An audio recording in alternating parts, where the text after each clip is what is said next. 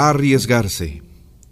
Aunque reír es arriesgarse a parecer tonto, aunque llorar es arriesgarse a parecer sentimental, aunque acercarse a alguien es arriesgarse a involucrarse, aunque mostrar tus sentimientos es arriesgarse tu yo interior, aunque exponer tus ideas o tus sueños a una multitud es arriesgarse a perderlos, aunque amar es arriesgarse a no ser amado de la misma manera, aunque vivir es arriesgarse a morir, debes correr los riesgos simplemente porque el más grande de los peligros de la vida es no arriesgarse.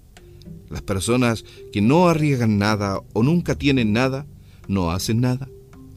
Tal vez podrán evitar el sufrimiento y la tristeza, pero no logran aprender, sentir, cambiar, crecer o vivir.